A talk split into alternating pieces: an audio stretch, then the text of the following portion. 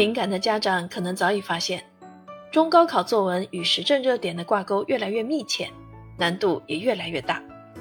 若你不重视，孩子丢的可是几十分呢。中考作文四十到六十分，高考作文六十到七十分。所以每年临近大考，许多名校的语文老师都会例行做一件大事，把人民日报的文章收集打印，作为押题素材。写作范式发给孩子们，因为人民日报的文章关乎时政热点，是时代的缩影，更是篇篇优质，是能引发孩子思考、值得学习的优秀范文。它不仅被选入部编本语文教材，还多次作为阅读题、作文题，直接出现在中高考真题中。比如2017年高考北京卷“人民时评”栏目，让历史文物活起来一文被选为现代文阅读题。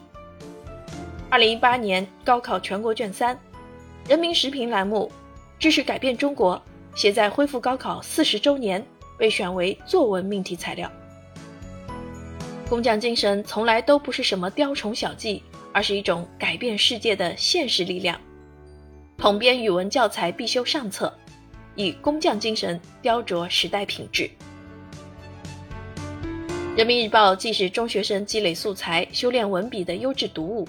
也是大考备考生冲刺阶段的追分宝典。现在距离中高考只剩寥寥几个月，主播特地为您推荐这套《人民日报教你写好文章》中考版和高考版。它由人民日报出版社权威出版，由人民日报评论部审定，由语文书编写人担主编。从2021年全年的人民日报中精选出适应考试的时事热点文章。既能积累素材，又能当做满分范文阅读学习，还特邀多位语文专家、中高考名师讲解热点、点播素材、传授技法，让孩子在考场也能写得一手好文章。